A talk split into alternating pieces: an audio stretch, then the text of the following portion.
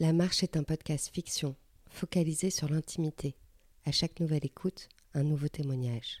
Vous êtes à Paris, vous ouvrez la porte de l'un de vos voisins, et lorsque son monologue se termine, vous fermez doucement la porte. La Marche, spaghetti. Je l'appelle, je prends rendez-vous chez Oscar, un petit coiffeur de quartier. Google m'a dit que c'était un chic type, et j'ai besoin de refaire mon balayage.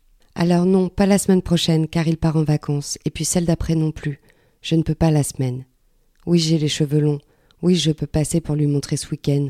Nous prenons finalement rendez-vous. Il me prévient une première fois. Ici, le week-end, c'est la folie. Si jamais j'annule, j'appelle pour le prévenir. Le lieu est clair, mais n'est pas exposé sud-ouest. L'ambiance n'est pas conviviale, pas froide non plus. Le carrelage est morcelé.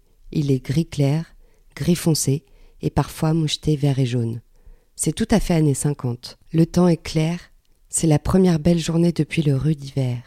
Je ne le connaissais pas, et ce salon de coiffure sans prétention est très rangé. M'a donné envie de venir. Ce coiffeur aime la ponctualité. C'est d'ailleurs écrit tout à fait dans son salon. Oscar vous remercie pour votre ponctualité. C'est tout à fait agréable et suffisamment rare qu'un coiffeur soit ponctuel. Je n'étais jamais venu, et puis une fois que je suis rentré, Philippe passait entre les murs, et l'unique coiffeur du salon terminait sa première coupe. Ce salon ne comporte que trois personnes le coiffé, le coiffeur et moi. C'est tout à fait formidable, cette façon qu'Oscar se sent débordé alors que le salon est vide. Je trouve ça singulier de coiffer seul dans son propre salon, peinard finalement. Le coiffé se marre, un peu coquin. Il parle d'un carnaval où il est parti avec son mec, et le coiffeur ricane, ils savent tous les deux que les plumes, les déguisements et les drogues ont fait de ce carnaval un beau moment. Ils n'en parlent pas ouvertement car depuis je suis arrivée. Alors je fais semblant de ne pas porter attention à leur discussion. Puis le coiffé est satisfait. Il se lève et paye Oscar. Et puis le coiffé dit Jules passera prendre rendez-vous. Que dis-tu de jeudi? Oscar hoche la tête. Non, il ne peut pas jeudi. Car vous comprenez, le jeudi c'est complet chez lui. Son salon a de nombreux habitués. Jules passera pour choisir son moment à lui. Je souris, car j'écoute leur conversation. Et bientôt, le coiffé s'en va. Et puis, ça va être mon tour de passer entre les mains d'Oscar. Il est pile à l'heure. Je m'installe comme si j'étais déjà venu, et ce siège rétro est un peu haut.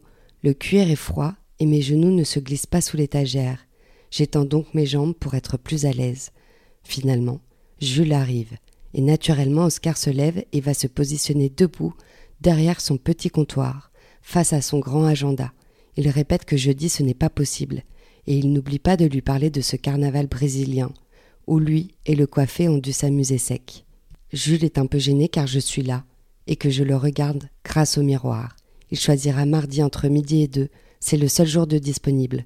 Et puis là, silence. Je me retrouve avec cet homme, au carré, une coupe jolie, courte et bien rasée sur les côtés, avec des cheveux un peu plus longs sur le dessus de la tête, qui volent un peu au vent. La samba résonne, et il regarde mes cheveux, et je lui explique que je voudrais plus de soleil dans les racines. Il donne son accord, et comme tous les coiffeurs de Paris, il dira Mais qui vous a fait ces mèches? On est d'accord, ça fait de gros paquets de mèches, un effet sacrément spaghetti Car bien entendu, vous, vous n'êtes pas fidèle à un salon, comme vous n'êtes pas fidèle à votre vie. Et puis, il donnera son avis de spécialiste, et puis vous finirez par lui dire, comme moi, je vous fais confiance. C'est faux. Vous ne lui faites pas confiance, car ce coiffeur vous ne l'avez jamais vu. Mais dans ce salon, vous vous sentez à l'aise. Mais pas que. Il n'y a plus beaucoup d'occasions dans votre vie pour vous abandonner dans les mains de quelqu'un. Alors, chez le coiffeur, c'est l'idéal. Et si jamais ça loupait, eh bien, vous seriez déçu. Finalement, le silence s'installe. Il file au fond pour mélanger ses produits, poudre blanche, liquide, mélange, et là c'est un peu le soleil qui est déjà dans la coupelle en plastique. C'est le moment, un moment silencieux. Il se lance, il brosse mes longs cheveux, il se met à découper d'une raie et d'une pince son espace de travail. Je sens dès le début qu'il n'est pas bavard, je respecte ça, et ce n'est pas grave, car j'ai amené Marie-Antoinette, et pour tenter de lui arracher un sourire, je lui montre mon livre, et je lui dis que je suis en pleine révolution. Zweig n'a pas l'air de le séduire. Il ne doit certainement pas comprendre ce que je lui dis. Alors je me replonge dans le silence. Le jazz de la radio grésille, et il le dit. La radio grésille aujourd'hui. Nous pouvons entendre le bruit de cette brosse noire sur le grain de mon cheveu. Il ne papillonne pas mes mèches, il les laisse respirer. Ce moment que je trouvais étrange est finalement apaisant. J'écoute les instruments qui ne grésillent plus dans la radio, et ce silence ne me gêne plus. Moi aussi je suis peinarde. N'hésitez pas à lire, comme ça ma nuque sera bien baissée, et je m'engouffre dans la Révolution française, le laissant à mes mèches. Je sais qu'il pense certainement au carnaval. J'écoute la radio, et finalement il se détend un peu. Cela fait bientôt vingt minutes que nos voix se taisent. Cela ne me gêne plus du tout, alors que lui ressent finalement le besoin d'échanger avec moi.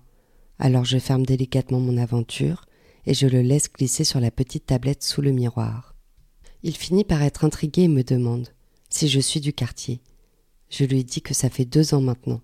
Et lui, après les studios, il a choisi ce salon. Il l'a acheté quand c'était encore populaire, et c'est bien ça qu'il était venu chercher. Je lui demande s'il vit là, mais non, il vit bien plus au cœur du marais. J'aurais dû m'en douter. Et puis il me parle de ces commerçants qui se sont fait manger par des bars et des restaurants depuis vingt-cinq ans.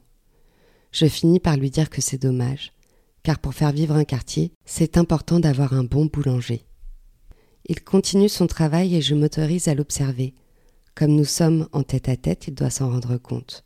Mais je m'en moque, je le scrute. Oscar a du ventre, un peu bedonnant. Je pense qu'il aime bien les bonnes choses de la vie. Il prend soin de lui, et sa ceinture en cuir noir, à la boucle épaisse, souligne ce ventre arrondi. Ses habits sont neutres et de qualité, dotés de lunettes rondes, il n'est pas véritablement délicat, il est pourtant soigneux. Et puis je regarde autour de moi. J'aime bien le carrelage, et ce monsieur quarantenaire a mis du plastique transparent en guise de rideau pour le meuble qui accueille les serviettes et les manteaux. Je trouve ça amusant. Et je l'imagine bien aussi, lui, avec du plastique sur les cuisses au carnaval. Tout est propre. Il est un tantinet maniaque. Bon, parfois j'aimerais changer la déco. Ça fait vingt-cinq ans que c'est comme ça. Et puis il reprend. Il faudrait que je revoie toute la disposition de mon salon. Ce n'est vraiment pas très grand. Les bacs sont style années 50 et il me dit que c'est pratique, comme le salon est petit d'avoir les bacs collés au mur, ce qui fait qu'il est de côté pour rincer mes cheveux. Mon cou est cassé sur le vieux bac en plastique et le siège en cuir est cette fois-ci trop bas. Moi aussi je le trouve joli ce bac à coiffure rétro des années 50. Je trouve que c'est bien assez grand pour lui seul. Mais je préfère ne pas lui dire. Il n'a pas l'air d'avancer beaucoup puisqu'il change souvent d'avis c'est pour cette raison unique qu'il n'a pas entrepris de faire une mise en beauté du salon. Et puis moi je lui ai dit que ce n'était pas très grave, que tant qu'il se sentait bien ici comme ça, c'était peut-être le plus important. Il a hoché la tête et a éteint cette conversation comme il l'avait commencé. Ce silence va durer suffisamment longtemps, le temps que le produit décolore, simplement et doucement mes cheveux. Dans ce silence, je le vois ranger ses coupelles en plastique, je le vois regarder sa montre.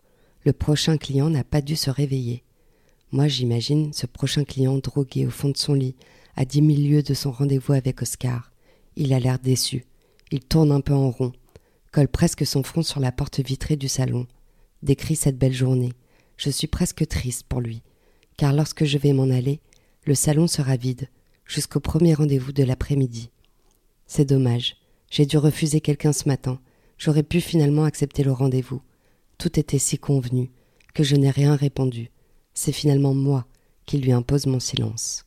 On retourne à ce bac d'eau, plus confortable que la première fois, car je connais le retour plastique qui va se coller contre mon cou, et je vais me redresser pour être à la bonne hauteur. Je serai alors face au plastique de cette penderie rétrofuturiste.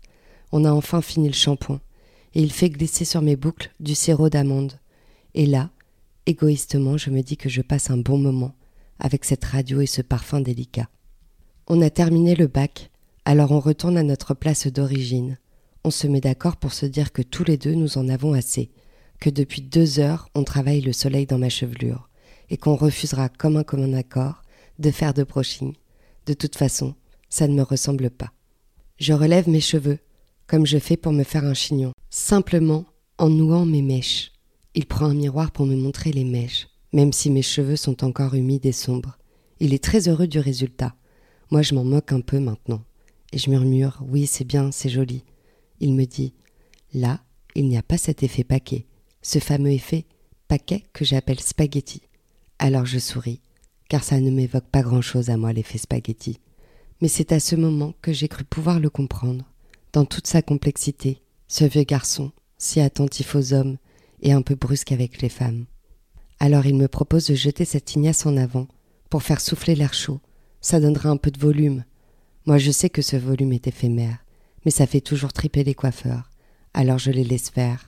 Finalement je redresse ma tête d'un coup sec, et là tous mes cheveux prennent place autour de ma tête. Il se met finalement à sourire. Il est fier. Il prend un miroir pour me montrer les mèches, même si mes cheveux sont humides encore. Il faut croire qu'il a changé d'avis sur moi. Pas sur les gens en général, mais sur moi.